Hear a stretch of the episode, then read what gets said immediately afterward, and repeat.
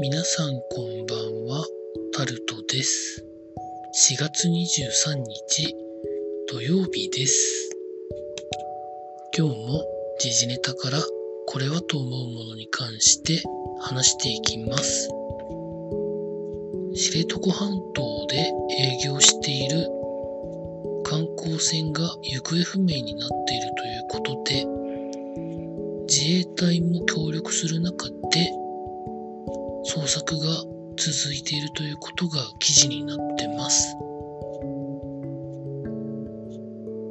知床半島のウトロから出て知床半島の先端まで行って帰ってくるコースということらしいんですけど観光船が浸水してるんじゃないかということが今のところ言われていて捜索が続いているそうなんですけど現場の天候があまりよろしくないということで難航しているというふうなことも記事の中には書かれているんですけど26人の方が乗っているということでとにかく早く見つけていただければなと思います。続いて経済のところに行きますとバルト三国がロシアからのガス購入停止ということで記事になってます。バルト三国といえばエストニア、ラトビア、リトアニアということで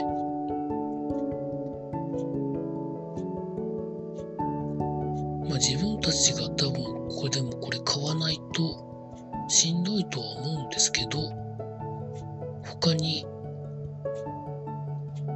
供給の当てがあるんでしょうかね。よくわかりませんが。続いて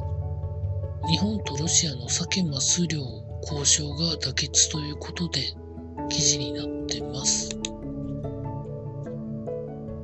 日本がロシアの EZ 排他的経済水域内で取る鮭マスに関して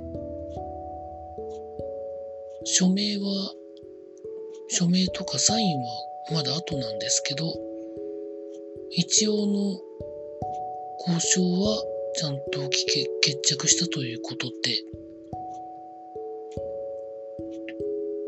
日本の漁船が鮭マスを取りに行けるということらしいです。これはまあ良かったんじゃないんですかね。交渉の開催がずれ込んだということはあるんですけど、これはこれ、それはそれみたいな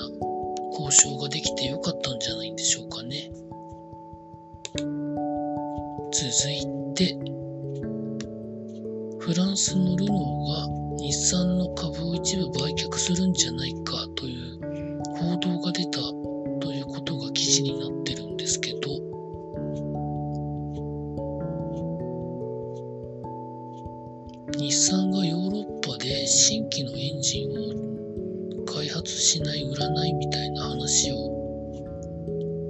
少し前にしたと思うんですけど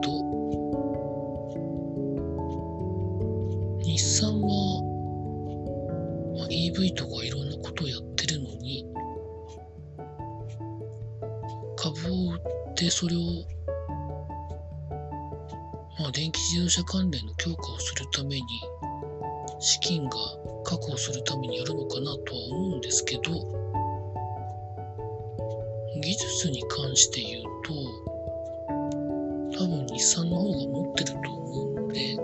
あ、どの程度売るかに関してはいろいろあると思いますけどルノーと日産の関係がなくなるみたいなことではないんでしょうね。続いて。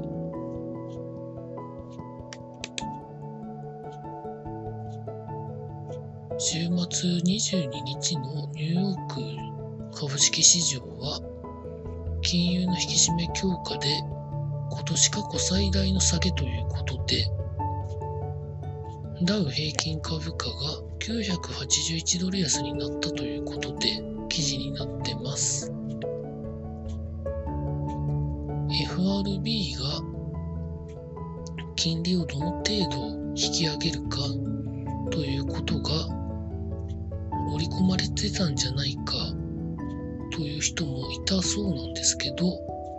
ただそれ以上に利上げのペースであった利上げ幅をどうするのかみたいな話が出てきてということらしいんですけど現状の物価に対応するには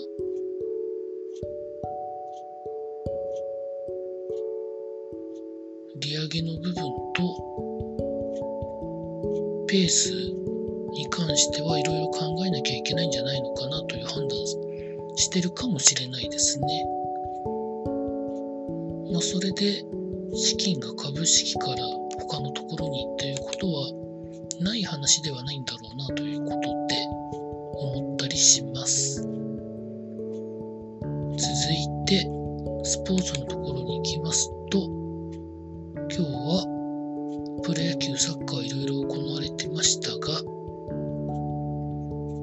阪神が球団史上最速で20敗ということで記事になってます。今日は神宮でヤクルト対阪神戦があったんですけど、1対0で阪神負けてしまいました。石川投手がプロ22年連続勝ち投手になったということもおまけについてきてというところで、まあ、石川投手がまあすごいんですけどね。なかなか上向かないですね。続いて、ヨーロッパのサッカーで、バルセロナの女子チームが、ものすごい観客数を集めているということが記事になってます。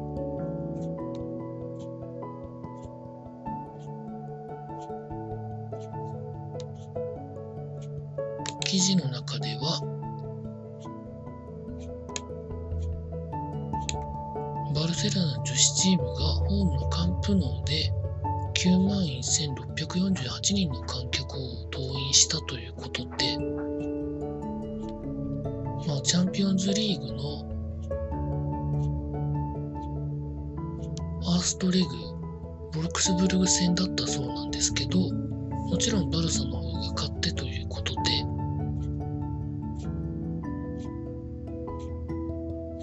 これまでの最大の観客数は女子のチャンピオンズリーグ準々決勝のレアル・マドリード戦で観客数が9万1553人だったということで、まあ、それを超えたということですかね。